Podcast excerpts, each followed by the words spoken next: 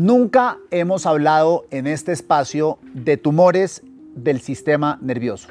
Soy Diego Santos, periodista, y les doy la bienvenida a Cuida tu Salud, un podcast de la Fundación Santa Fe de Bogotá, donde hablamos del tema que más nos interesa a todos nosotros, nuestra salud.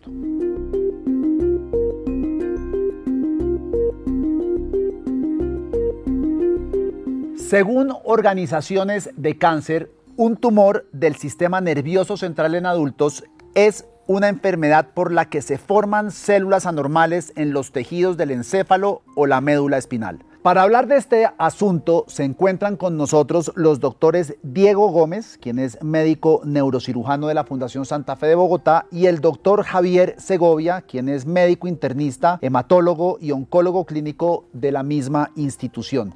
Bienvenidos, doctor Gómez y doctor Segovia, a Cuida tu Salud. Gracias, gracias Diego por la invitación. Bueno, lo, primero y para, para, entrar en este, en este tema es por qué estamos haciendo este episodio con un neurocirujano y un oncólogo.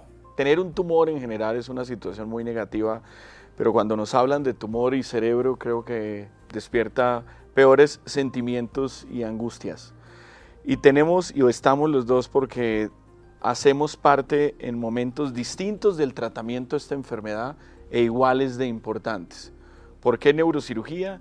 Porque la mayoría de tumores hoy en día van a requerir algún tipo de intervención quirúrgica, o sea, una cirugía de cerebro. Y por otro lado, una vez se tenga el resultado, el seguimiento y la batuta del manejo de nuestros pacientes, va a depender de oncología que nos acompaña hoy el doctor Segovia. Esa es la razón, Diego. Cuando uno tiene un dolor de cabeza muy fuerte y se sostiene en el tiempo, es decir, que no es ocasional, mucha gente piensa, tengo un tumor en la cabeza. ¿Es un dolor de cabeza fuerte y prolongado un síntoma de que hay un tumor en la cabeza, doctor Segovia? El dolor de cabeza puede ser uno de los síntomas de los tumores en la cabecita. Sin embargo, la mayoría de las veces la causa de este dolor de cabeza no tiene nada que ver con un tumor. Creo que como todo síntoma, cuando se vuelve persistente, el motivo de consultar al médico por un dolor de cabeza es importante.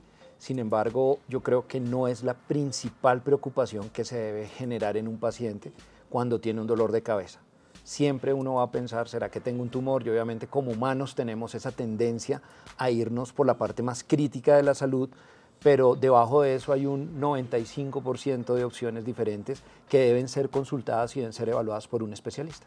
Si una persona tiene un tumor cerebral, ¿cuáles son esas señales de alarma, además del dolor de cabeza, que uno debe decir, tengo que consultar a un médico de manera urgente?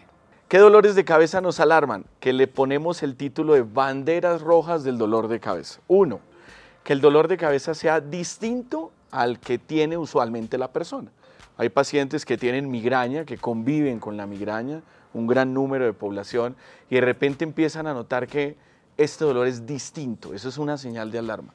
Me dolía de esta manera, pero en los últimos meses el dolor cambió y se hizo distinto. Y no necesariamente más intenso. Sino no necesariamente más intenso, sino el paciente con migraña conoce su dolor de cabeza. Cuando se cambia ese patrón, a eso llamamos cambio de patrón, signo de alarma. Segundo, cuando ese dolor despierta al paciente en la madrugada. Eso es importante, porque cuando lo despierta en la madrugada es un signo de que la presión dentro del cerebro del paciente está aumentándose y puede ser por un tumor. Entonces, que lo despierte a la madrugada. Y tercero, que el dolor no mejore con los analgésicos convencionales con los cuales debería mejorarle. Eso es respecto al dolor de cabeza, pero hay otros signos que van ligados a dónde está el tumor. Todas las áreas de nuestro cerebro tienen funciones particulares. El lenguaje, la visión, la audición, la movilidad de las partes de nuestro cuerpo. Si uno tiene un tumor en esa zona, se manifiesta con problemas de ese tipo. Entonces es frecuente que lleguen pacientes digan, oiga, en los últimos tres días no encuentro las palabras, no me puedo expresar bien y la familia lo nota. Llevo un par de días que voy en el carro y me choco con la periferia los, al momento del estacionar, porque me di cuenta que no estoy viendo hacia la visión lateral, signo de alarma también. mi brazo derecho lo siento torpe, se me caen los objetos. Cuando camino la pierna no me responde igual y me he tropezado. Entonces, dependiendo del área que esté comprometido, pueden aparecer signos de alarma que casi con certeza todos los seres humanos, si lo vemos, nos alarmaría. No es normal no poder expresarse fácilmente, ni estos que les acabo de mencionar. Si, si le preguntara como una pequeña radiografía diagnóstico en Colombia de tumores cerebrales, ¿cómo estamos en números, posibilidades de supervivencia? No sé si nos podría dar como esa, esa, esa, radiografía un poquito para que las, las, personas que nos están viendo y escuchando entiendan la magnitud de esto. Por estadística compartimos mucho eh, con los otros grupos internacionales, digamos con los datos donde la prevalencia hombre-mujer es de alguna manera similar, de pronto una leve tendencia más en hombre, 1.5 hombres por cada mujer. La de presentación de los tumores en estadios avanzados, llamémoslo así, generalmente está sobre los 60 años y las incidencias son bajas, o sea, están sobre el orden de los 5 a 7 por 100 mil habitantes. Entonces, afortunadamente no es una patología frecuente, pero sí es una patología que tiene alto impacto a nivel de mortalidad y tiene alto impacto a nivel de calidad de vida. Cuando hablamos de tumores del sistema nervioso central, porque veo que nos estamos centrando en la cabeza, pero el sistema nervioso también es la columna, ¿correcto? ¿O aquí en este caso solamente es cabeza?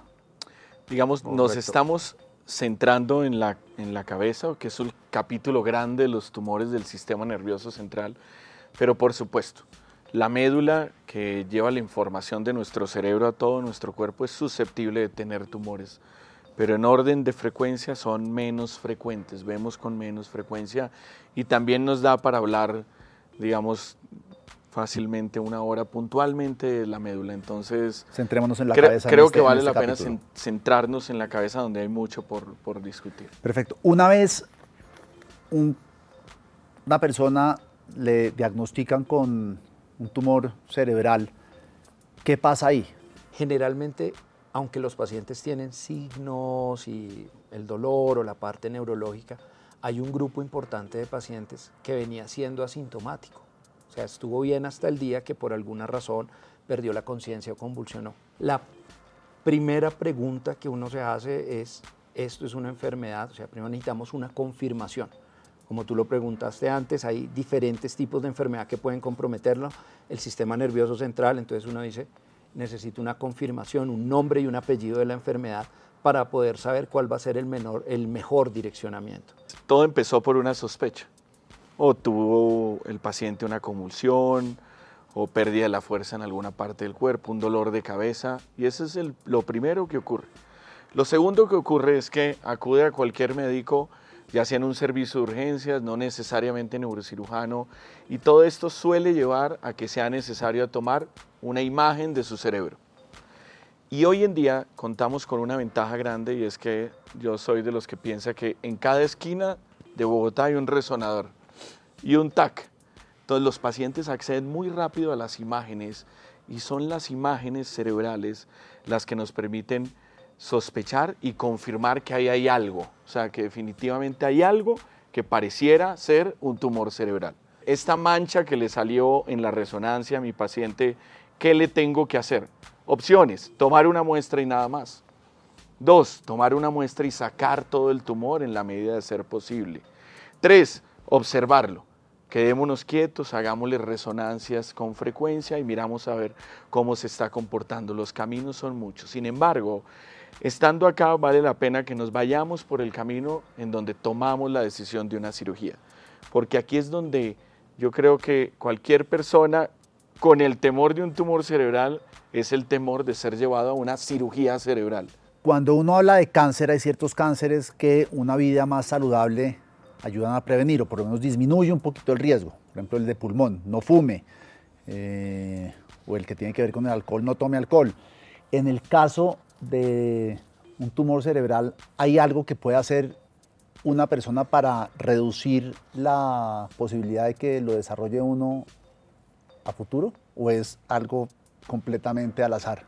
Si nos vamos a causas, la única que tenemos muy clara, muy establecida, son los históricos y es radiación, exposición directa a radiación, bien sea porque han tenido un tumor previo y los han irradiado, o lo que aprendimos con las bombas nucleares que irradiaron gente y aumentó la incidencia de tumores a este nivel. Esa es, la, o sea, eso es una causa directa de exposicional por riesgo.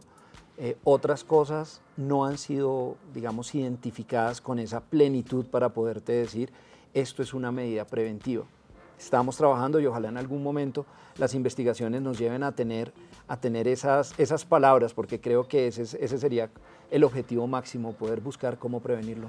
Pero genéticamente hablando, si mi papá o mi mamá tuvieron un cáncer, de, un cáncer en, en el cerebro, ¿es muy factible que yo también lo desarrolle o mis hermanos? Existe los tumores cerebrales de origen familiar, digámoslo así, que se pudieran heredar, y hay unos grupos familiares que presentan una mayor tasa, una mayor incidencia de, de tumores cerebrales.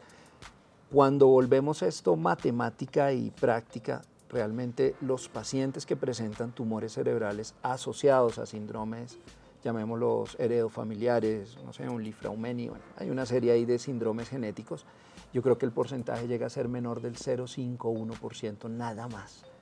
Entonces te queda un 99% eh, de causas, llamémoslas no, no identificadas, obviamente eh, la investigación nos dará otras respuestas, pero cuando uno tiene dudas sobre el origen del 99, pues claramente no sabe qué es. Estamos sentados un neurocirujano, un oncólogo, usted opera, usted es el que hace el diagnóstico, ¿quién es el que habla con el paciente? ¿Quién es el que le dice, mire, la operación salió de tal manera o lamentablemente esto del diagnóstico no es muy, no es muy halagüeño? La etapa inicial del diagnóstico, del transcurso de la cirugía, del acompañamiento en el posoperatorio, va a depender mucho de nosotros. Pero en algún punto le entrego yo la batuta de ser quien esté coordinando al equipo a nuestros oncólogos, porque finalmente son ellos los que definen lo que viene más adelante, la radioterapia de ser necesaria, la quimioterapia de ser necesaria, siempre con una vinculación con aquella persona a la cual el paciente le dio la confianza de operarle el cerebro. Usted, doctor Segovia, decía que la tasa de mortandad, no, sé si se dice la tasa de mortandad o la tasa de mortalidad, me corrige ahorita cuál de las dos, era bastante alta en este tipo de tumores. Pero las personas que sobreviven, ¿por qué sobreviven? Muchos pacientes le preguntan a uno, doctor, ¿yo en qué estadio estoy? Porque se tiene la, es pues, el conocimiento popular, llamémoslo así, un estadio 1 o un estadio 4, siendo un 1 muy temprano, un 4 muy tardío. Sin embargo, en sistema nervioso central esto no aplica porque la enfermedad está confinada al cráneo, que es nuestro, nuestra llamémoslo, no sé, el aliado, pero también a veces se porta como nuestro enemigo porque así como no deja que se escape, tampoco deja que entren muchas cosas, ¿no? Entonces hay pacientes en el mismo espectro de enfermedad cuando se, la biología te dice que va a ser más lento, que pueden vivir 4, 5, 6 años solamente porque, la, porque la, la biología es lenta y el manejo fue quirúrgico. Entonces uno le dice, me alegro en este momento con la cirugía la enfermedad está completamente controlada y nuestras expectativas en el tiempo son positivas. Por otro lado, la estadística nos dice que el tumor de sistema nervioso central más frecuente es uno que nosotros conocemos como glioblastoma, que es un tumor más agresivo del espectro de la enfermedad, digamos un estadio 4, lo, lo llamamos nosotros, con unas sobrevidas entre 13, 14 o 15 meses, o sea, independiente de su edad. Y las personas que llegan a ser grandes sobrevivientes, o sea, la enfermedad es tan, tan compleja a nivel de sobrevida que nosotros cuando hablamos de grandes sobrevivientes estoy hablando de 15% de personas están vivas a 5 años y probablemente ninguna va a estar viva a 10 años. En este grupo, en este 15%, hay varios factores, hay unos biológicos, entonces hemos venido descubriendo ciertas proteínas o ciertos genes que hacen que los tratamientos que usamos sean más efectivos, llámese radioterapia, llámese quimioterapia. Y de entrada hay un factor y es que los pacientes que los diagnosticamos estando más funcionales, llamémoslo así, o sea, es, diferente encontrar a alguien que ha tenido un dolor de cabeza o que ha convulsionado a un paciente que desafortunadamente perdió la movilidad de medio cuerpo, pues directamente la extensión y el compromiso de la enfermedad es mayor. Entonces los pacientes en los que se hace un diagnóstico más temprano, por llamarlo así, y tienen menos síntomas neurológicos, también tienen mayor chance de, de sobrevivir. Las posibilidades de sobrevivir a este tipo de tumores están de cierta manera también ligados a la etapa en la que se descubre. Dicho esto, uno no podría tener un examen anual o cada seis meses de una radiografía o yo no sé cuál es la terminología del cerebro para ver si se puede detectar una mancha o un mal funcionamiento o algo y que fuera de carácter permanente o eso no funciona así. Desafortunadamente no, Diego, por un detalle, y lo decía Javier, y es que no es un tumor tan frecuente, a pesar de que temamos a este diagnóstico, la verdad es que no se comporta como por ejemplo el cáncer de mama en las mujeres, el cáncer de próstata en nosotros, que es muy prevalente. hay muchos pacientes con esta condición. En cambio, el tumor cerebral tendríamos que decir, hay que hacer una resonancia tanto periodo de tiempo para tratar de diagnosticar y gastaríamos muchos recursos en encontrar algunos pacientes de manera muy temprana. Entonces, en términos de costo-beneficio de poder un diagnóstico en ese punto, no, para un sistema de salud no es viable realizarlo. pero básicamente está en, función de los números. Y por otro lado, como todos los tumores en nuestro cuerpo, hay tumores buenos y hay tumores no tan buenos y la gente siempre cae, doctor, mi tumor es bueno, doctor, mi tumor es malo. Y en cerebro hay veces esa línea entre ser bueno y malo no está tan bien delimitada. Hay tumores que de manera temprana son muy buenos, pero si uno los agarra muy tardíamente ya son tumores muy agresivos. Ya para ir cerrando, me generó un poquito de curiosidad el tema de cáncer bueno, cáncer malo, tumor bueno, tumor malo. ¿Existe entonces un tumor benigno cuando, por ejemplo, se hacen esos diagnósticos y, eh, la persona dice, uff, afortunadamente es un tumor benigno, ¿el peligro sigue estando ahí? De pronto nosotros decimos un tumor es benigno cuando cumple ciertos criterios. ¿Cuáles serían? Eh, se puede resecar bien. Entonces ellos entran y encuentran un tumor muy bien delimitado que pueden retirar completamente. Segundo, que por su comportamiento, lo que sabemos de esta enfermedad, ya cuando uno la tiene bien clasificada, es un tumor que no vuelve a aparecer, porque digamos, no lo hemos tratado acá, pero el mayor inconveniente de estos tumores es que a pesar de quitarlos vuelven y crecen. Entonces de pronto una lesión que al quitarla no vuelve a crecer, yo te podría decir, para mí eso es una lesión benigna, que la lesión no invada, o sea, no, sé, no, no, no, no meta raíces, llamémosla así, sean, porque cualquier área del cerebro que sea comprometida, pues no iría, iría como de la mano de la posibilidad de sacarlo completamente. Y algo muy importante es la localización. Y volvemos a hacer énfasis porque puede que la lesión se pueda resecar puede que la lesión esté, no esté en ese momento generándole un compromiso neurológico, pero si la lesión crece un centímetro más a la derecha, ¿sí? o pasa cerca algún nervio, siendo una lesión benigna y no se puede resecar porque vas a generar mucho daño. Entonces hay un, apellido y un, y un, ejemplo de esto que se llaman los meningiomas, que la mayoría se consideran benignos porque son muy pegados al cráneo y se pueden resecar y algunos se reproducen, otros dos, pero ese mismo meningioma puede estar localizado en toda la mitad de los nervios de la base del cráneo y ya no poder tener un acceso quirúrgico completo. Entonces mira que una lesión benigna desafortunadamente no va a tener un buen desenlace.